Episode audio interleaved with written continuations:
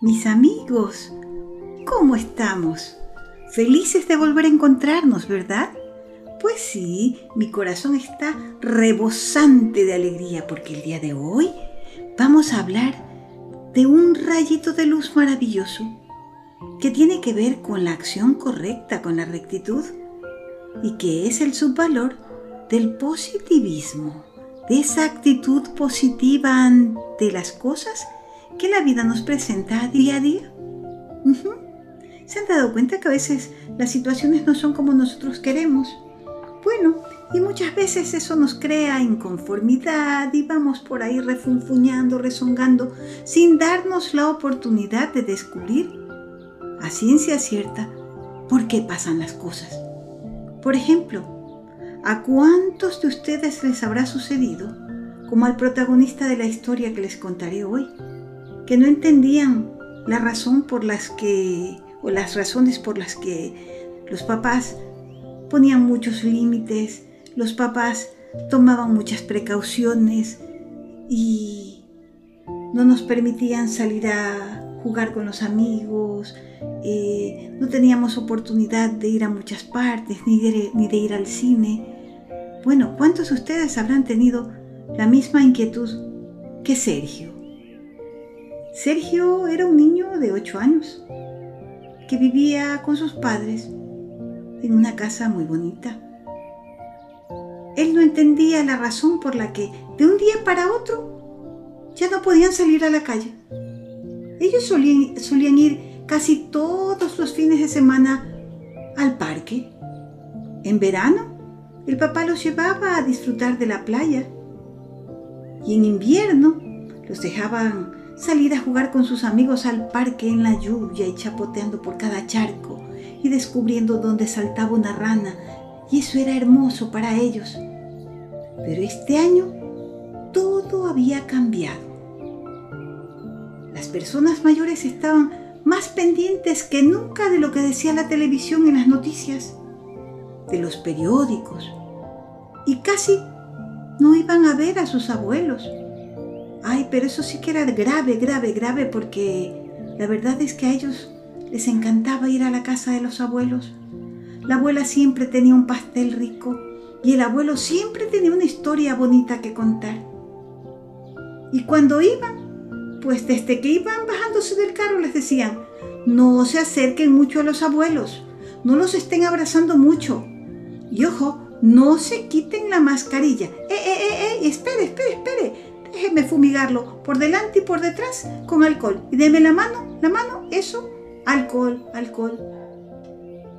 Menos mal que cuando fueron a comprar las mascarillas, el papá les dijo, elijan la que quieran, y habían mascarillas con personajes infantiles que a ellos les gustaban. Entonces, Sergio eligió una de Batman.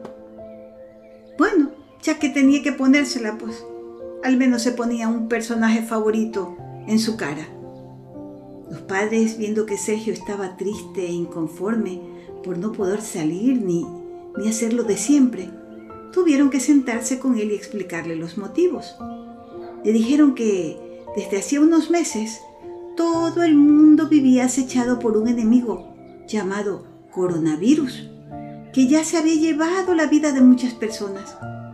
Esto era algo nuevo y por eso los científicos aún no tenían del todo claro cómo era que se contagiaban las personas y no sabían cómo curarlas y andaban estudiando, buscando día y noche cómo conseguir una vacuna para salvarle la vida a la gente.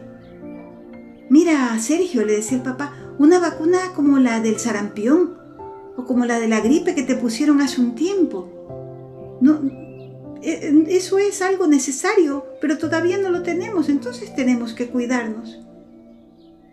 Mientras la situación se iba controlando, el gobierno había decidido que las personas se moviesen lo mínimo posible para evitar contagiarse unas a otras. Entre otras cosas, para evitar que los hospitales y los centros de salud se abarroten de gente y que los médicos puedan trabajar atendiendo bien a todos los enfermos. Y es que no solo van con esta enfermedad al hospital, también hay otras enfermedades que ya existían y que necesitan tratamiento. Por eso había que evitar enfermarse. Otra medida que lo tenía sorprendido a Sergio era que tenían que estudiar desde la casa. No había manera de ir a la escuela. ¿Cómo pues? Si ni siquiera se puede jugar afuera de la casa. ¿Cómo nos iban a permitir llegar a la escuela y juntarnos con todos los amigos? Qué tristeza, qué tristeza. Por un lado, no podíamos ir ni al cine.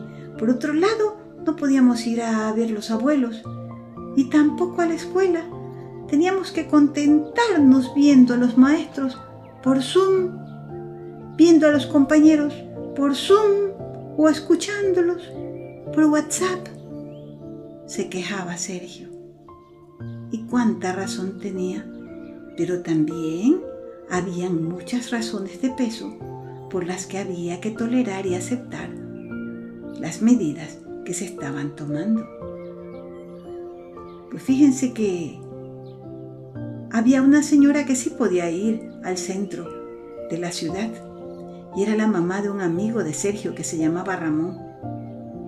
A ella le habían dado un permiso especial para que fuera al centro, porque allí vivía su papá, que era un anciano, que era muy mayor y no podía valerse por él mismo. Entonces ella podía ir a dejarle la comida, verle la ropa sucia, dejarle limpia la casa, para cuidar un poco de él, porque no quería ir a vivir con ella. Y como los viejitos a veces ya nos ponemos un poco necios, había que respetar su elección. Y entonces la mamá de Ramoncito iba dos veces a la semana hasta la casa de su papá para ayudarlo. Fíjense, tampoco se podía reunir gente como antes. Llegó Navidad, ya no había manera de hacer la fiesta grande. Llegó Año Nuevo, no se podían juntar todos los vecinos del barrio a quemar el año viejo. Ah, todo por ese virus ¿Cuándo pasará ese virus? ¿Cuándo? Entonces el papá de Sergio le dijo, mira hijo, con un poco de paciencia y con fe en Dios, ten la seguridad de que pronto vamos a salir de esta situación. Ahora fíjate una cosa, quedarse en casa tampoco es un esfuerzo tan grande ni nada desagradable. Mira la suerte que tienes de tener una casa cómoda, limpia, una mamá, un papá. Y Sergio dijo, sí, es verdad. Acabo de recordar a mi amigo que el año pasado se fue de la escuela porque su papá se quedó sin trabajo y no pudo pagar el alquiler de la casa. Y le pidieron que desocupe el departamento.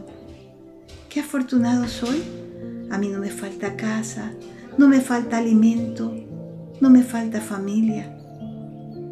Sí, es verdad que estamos pasando dificultades, pero todo pasa. Como decía mi abuelita, nada es eterno, solo el amor de Dios. Y así lo entendió Sergio. Así que desde ese día dejó de renegar, dejó de quejarse y empezó más bien a orar con más intensidad, pidiéndole a Dios que ilumine la mente de todos los científicos para que pronto haya en el mundo una cura efectiva para evitar que este daño, que este mal, que este virus siga causando molestias a la humanidad. Y desde ese día, Sergio se consideró el más afortunado de todos los niños. ¿Y tú? ¿Has tenido que vivir una situación parecida a la de Sergio? ¿Estás viviendo una situación similar? ¿Cómo la estás asumiendo? ¿La estás viendo como un fastidio o como una oportunidad de demostrarte a ti mismo cuán resiliente eres, cuán capaz eres de salir adelante incluso en situaciones adversas. Aparte de que tú tienes mucha suerte. ¿Cuánto te ama Dios? Tienes tu familia, tienes tu casa, tienes tu escuela y tienes amigos que de una u otra forma llegan a ti para decirte que eres importante y que piensan en ti. Tienes el amigo rayito de luz. Ese rayito de luz cada día hace el viaje como onda sonora para entrar por tus oídos y llegar hasta tu corazón, moverlo y decirte, eres importante y vengo a visitarte solo porque te amo. ¿Qué tal? Diciendo esto, mi rostro ha sonreído sin pensarlo.